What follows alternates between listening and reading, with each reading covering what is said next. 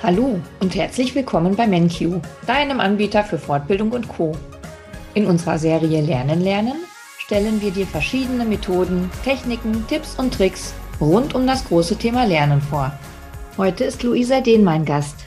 Sie ist meine Kollegin im MenQ Lernmedienteam und hat die fachliche Leitung inne. Aufgrund ihrer vielfältigen Koordinationsaufgaben muss sie oft mit Störungen umgehen. Auch in ihrem Studium der Wirtschaftspädagogik hat sie sich eingehend mit diesem Thema auseinandergesetzt. Hallo Luisa, schön, dass du heute zum Podcast Störquellen vermeiden und motiviert bleiben dabei bist. Hallo Tina.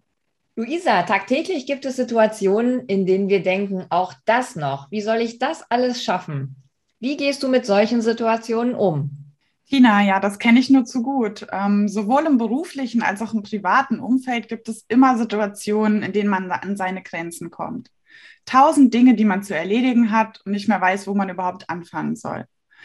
Bevor die große Verzweiflung eintritt, versuche ich erstmal in solchen Situationen tief durchzuatmen. Es hilft sich dafür einfach fünf bis zehn Minuten Ruhe zu gönnen und sich der Situation zu entziehen. Dabei versuche ich mich selbst zu reflektieren, indem ich mich frage, ob ich mir den Stress vielleicht einfach gerade selbst mache oder ob er tatsächlich von außen auf mich einwirkt.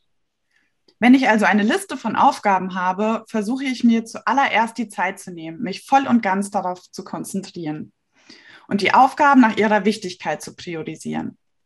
Schnell kann ich dann feststellen, dass einige Aufgaben nicht so dringend und wichtig sind, wie ich sie zuerst eingestuft habe. Wie fokussierst du dich denn ganz konkret? Hast du einen spezifischen Lernplatz oder wie ist dein Schreibtisch organisiert? Ich ähm, lege tatsächlich Wert darauf, dass ich immer am gleichen Platz arbeite bzw. lerne. Das hat, finde ich, den Vorteil, dass ich meine Unterlagen auch einfach mal liegen lassen kann und später wieder viel schneller einsteigen kann.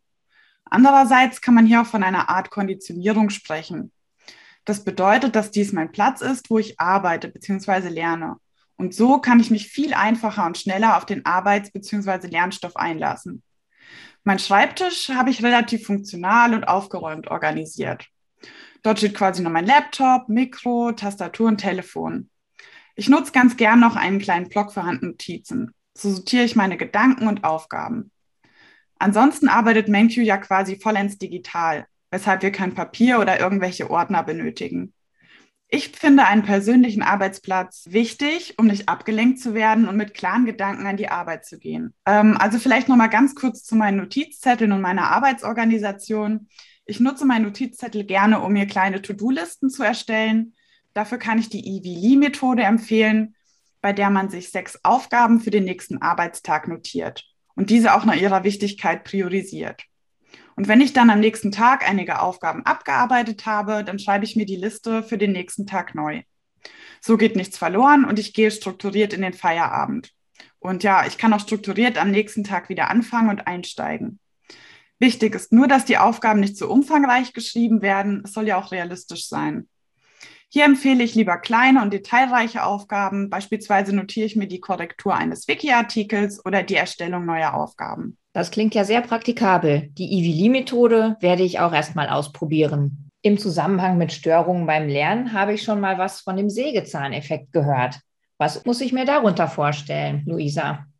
Ja, der Effekt hört sich erstmal wieder komplexer an, als er eigentlich ist. Im Prinzip ähm, ist unsere Aufmerksamkeitsspanne gering.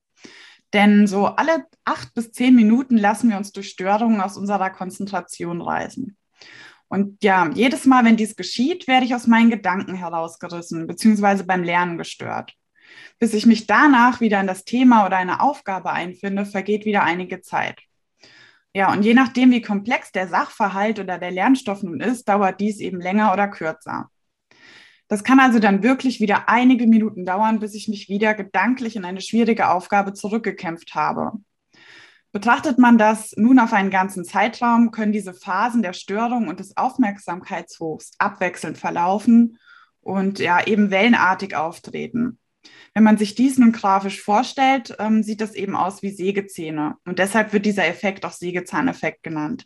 Was sind denn im Allgemeinen die häufigsten Störquellen? Ja, die häufigsten Störfaktoren auf der Arbeit oder zu Hause sind erwiesenermaßen das Handy, ähm, Kollegen oder Freunde oder Familienangehörige, aber auch Lärm bzw. störende Geräusche von außen, von Nachbarn und so weiter. aber auch Ablenkungen auf dem Schreibtisch, unter anderem Unordnung. Dann ja, Bedürfnisse wie Hunger und Durst, aber auch eigene und abschweifende Gedanken. Hier unterscheidet man zwischen ja, internen und externen Störquellen. Interne Störquellen sind die, die aus uns selbst kommen, also meine Gedanken, aber auch Hunger und Durst. Und externe Störquellen sind äußere Einflussfaktoren, wie zum Beispiel die laute Musik meines Nachbarn oder der Baulärm oder ja, aber ein Anruf von einer Freundin. Die internen Störquellen können wir gut reduzieren, aber auf die externen Störquellen habe ich ja meistens weniger Einfluss. Wie kann ich mich denn ganz konkret verhalten, um Störungen zu vermeiden oder mit ihnen umzugehen? Ja, da empfehle ich nur, häng ruhig ein Schild auf mit Bitte nicht stören an deiner Arbeitstür. Ähm, das ist ein zusätzliches Signal für deine Familie, dass du jetzt Ruhe brauchst und es wirkt manchmal einfach besser als die Aussage, ich gehe jetzt an den Schreibtisch. Außerdem bleib konsequent bei deiner ManQ-Aufstiegsfortbildung. Lass dich nicht ablenken, auch wenn die Versuchung gerade sehr groß ist. Ich kann dir empfehlen, Störfaktoren zu beseitigen, indem du zum Beispiel das Handy lautlos machst und nicht direkt an deinen Arbeitsplatz legst. Nimm dir feste Pausen, an denen du dir etwas zu essen oder trinken besorgst oder deinen Freunden antwortest und, und, und. Bringe erst deine Lerneinheit zu Ende. MenQ hilft dir auch dabei, indem wir dir die Lerneinheiten vorstrukturieren oder auch immer mit einem Arbeitsauftrag, zum Beispiel einen Leseauftrag bis zum nächsten Webinar verknüpfen. Ja, versuch dich da einfach an die Zwei-Minuten-Regel zu halten. Also dafür solltest du wissen, dass dein Gehirn so angelegt ist, dass es sich Informationen für kurze Zeit im Kurzzeitgedächtnis abspeichern kann. Hier wird von circa zwei Minuten ausgegangen. Wenn du also gestört wirst und diese Störung schneller als zwei Minuten beseitigt ist, findest du viel, viel schneller wieder in das Thema und den Lernstoff zurück. Bist du also von einer Freundin oder einem Freund angerufen, dann sag ihr ja oder ihm kurz, dass du im Moment deine Ruhe brauchst und dich später meldest. Oder lass das Handy oder die Tür einfach mal klingeln. Oftmals ist es besser, du bringst deine Gedanken zu Ende. Denn diese Unterbrechungen, die kosten dich am Ende dann wieder unnötig Zeit. Worum handelt es sich denn bei den sogenannten Zeitdieben? Ja, Zeitdiebe. Zeitdiebe sind unproduktive Zeiten. Also sie entstehen zum Beispiel durch fehlende oder unklare Lernziele oder eine fehlende Übersicht über notwendige Studienaufgaben oder durch ein schlechtes Arbeitsmanagement, also zum Beispiel mit der Suche nach Dateien, Büchern, Mitschriften und Notizen. Deshalb ist Ordnung, finde ich, sehr wichtig aber auch durch Aufschieberitis, das heißt zum Beispiel dieses Vor sich herschieben von Arbeiten oder unangenehme Arbeiten im letzten Moment zu erledigen, das kostet unnötig viel Zeit. Und aus Erfahrung werden diese Dinge dann oftmals auch nicht besonders gut. Manchmal fehlt auch die eigene Selbstdisziplin oder man hält sich nicht an sein Selbstmanagement. Hier gilt also oberstes Prinzip, schaff dir eine Struktur. Halt dich an deine Zeitpläne und Regeln und halte die Ablenkung so kurz wie möglich. Hier nochmal das Stichwort Zwei-Minuten-Regel. Es ist klar, dass ein absolut störungsfreies Arbeiten kaum möglich ist, aber sicher ist auch, dass man Störungen sehr stark minimieren kann. Aber trotzdem gibt es Tage, an denen es mal nicht so gut läuft. Wie gehe ich damit um, wenn ich also mal nicht so zügig vorankomme, wie ich es mir vorgenommen habe, Luisa? Ich denke, so ist es uns allen schon mal gegangen. Wir haben das Gefühl, die Zeit verfliegt wie im Flug und wir haben nicht alles geschafft, was wir uns vorgenommen haben. Oftmals schieben wir dann noch Spätschichten ein oder müssen am Wochenende noch einiges nacharbeiten, obwohl diese Zeiten eigentlich für unsere Erholung oder als Ausgleich sorgen sollen. Deshalb ist es ganz wichtig, Abstand von Selbstvorwürfen zu nehmen. Damit machen wir uns negative Gedanken.